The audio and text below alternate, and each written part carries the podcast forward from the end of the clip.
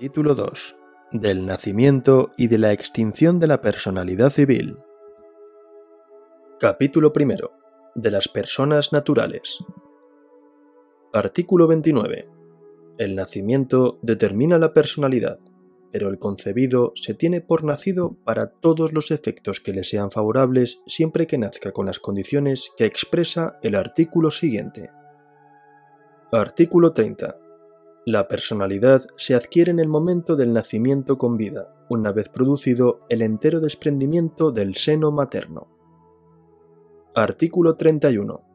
La prioridad del nacimiento en el caso de partos dobles da al primer nacido los derechos que la ley reconozca al primogénito. Artículo 32. La personalidad civil se extingue por la muerte de las personas. Artículo 33 si se duda entre dos o más personas llamadas a sucederse quién de ellas ha muerto primero, el que sostenga la muerte anterior de una o de otra debe probarla. A falta de prueba, se presumen muertas al mismo tiempo y no tiene lugar la transmisión de derechos de uno a otro. Artículo 34. Respecto a la presunción de muerte del ausente y sus efectos, se estará lo dispuesto en el título octavo de este libro. Capítulo segundo de las personas jurídicas. Artículo 35. Son personas jurídicas, primero, las corporaciones, asociaciones y fundaciones de interés público reconocidas por la ley. Su personalidad empieza desde el instante mismo en que con arreglo a derecho hubiesen quedado válidamente constituidas. Segundo, las asociaciones de interés particular, sean civiles, mercantiles o industriales, a las que la ley conceda personalidad propia independiente de la de cada uno de los asociados. Artículo 36.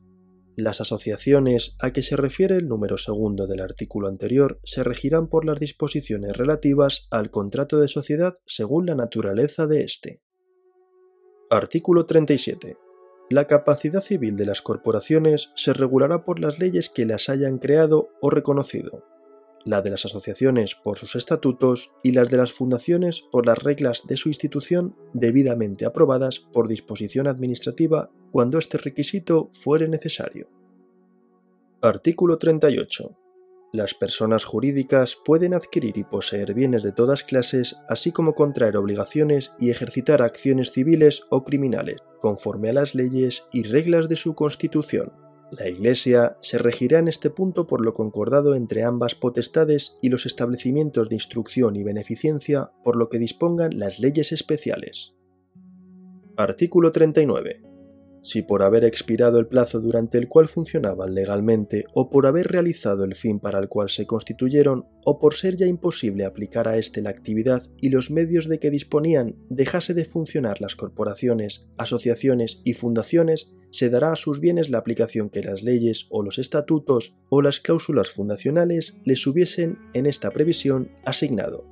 Si nada se hubiera establecido previamente, se aplicarán esos bienes a la realización de fines análogos en interés de la región, provincia o municipio que principalmente debieran recoger los beneficios de las instituciones extinguidas.